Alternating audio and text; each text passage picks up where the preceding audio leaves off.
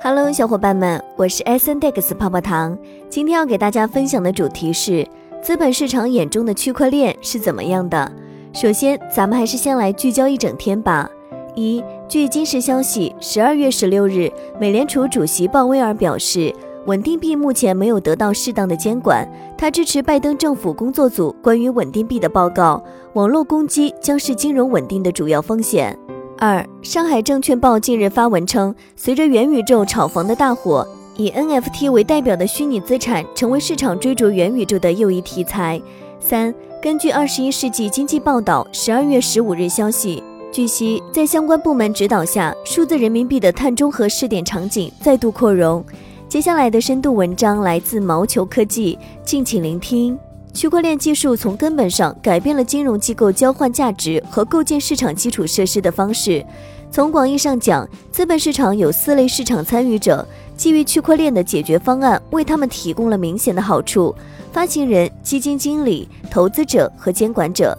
一、发行人，区块链通过可编程的数字资产和证券，让发行人能够更容易、更便宜、更快速地获得资本，从而为发行人带来巨大的好处。新证券可以在几分钟内发行，相应的权利和义务被编码和自动化，这能够提高发行人的融资速度。将条款和条件编程或编码到资产中的能力，提供了比以往更大的灵活性和定制化。区块链技术可以简化 KYC、AML 流程，并通过单一界面为投资者提供实时更新和分析，从而提高透明度和效率。数字资产的主要优势之一是能够对每项资产进行细分。数字资产可以分解为更实惠和更转让的单位，为某些市场提供更大的流动性和投资者多样性创造机会。二、基金经理从根本上说，区块链支持可验证分类账上任何资产的点对点交易，资金受益于更快、更透明的结算和清算，这降低了更不透明市场中的违约风险或系统性风险。更快的处理意味着基金和经理的资本占用更少，并且能够更有效地利用和分配其现有资本。基金将通过提高运营效率来降低成本，例如简化基金服务、会计、分配和管理。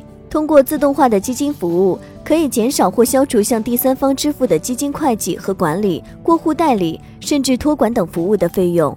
三、投资者。区块链技术大大降低了发行新资产或金融产品的障碍。随着新证券发行成本的下降和发行速度的提高，发行人将能够根据每个投资者的需求定制新工具。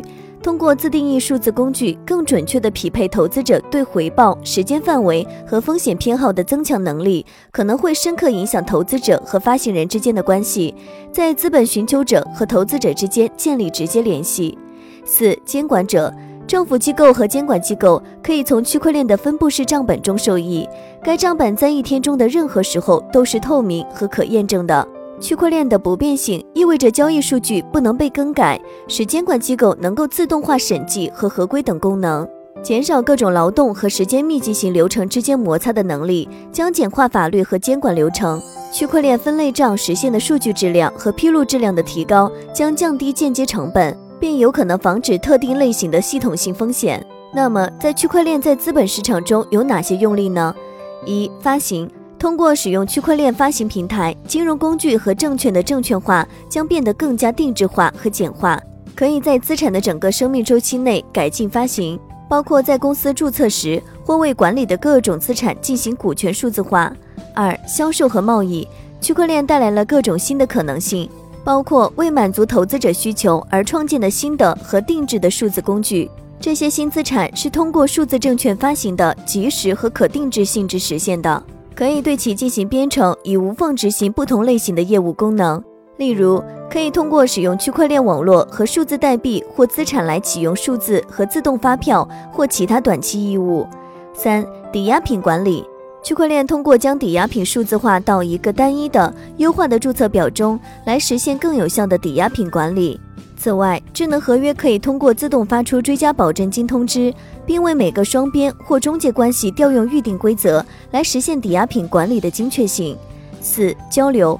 区块链有可能改善交易所在其许多功能上的业务运营，降低交易费用，加上更快的结算和清算，有可能降低间接成本，并改进现有流程。由区块链网络支持的共享分布式账本可以增强 KYC 和 AML 合规性，并提供交易匹配或确认。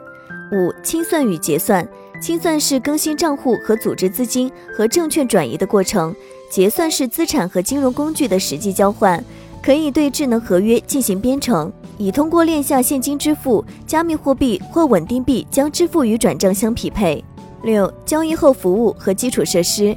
区块链自动化并简化了这些交易后处理流程，提高了安全性和效率，并减少了成本和结算时间。七、资产服务，区块链支持数字安全生命周期事件的自动化，包括优惠券、股息、权利行使、到期日和定价，简化服务和管理流程。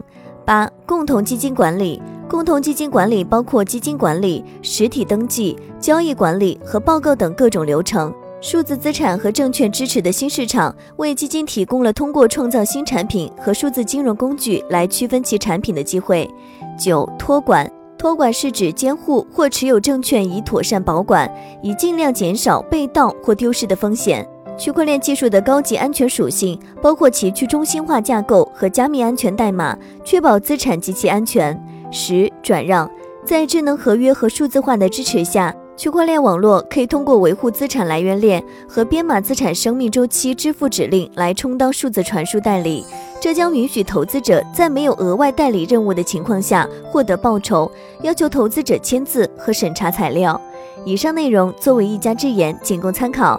好了，本期的节目就到这里了。如果喜欢泡泡糖为您精选的内容，还请帮忙多多转发。那咱们下期再见，拜拜。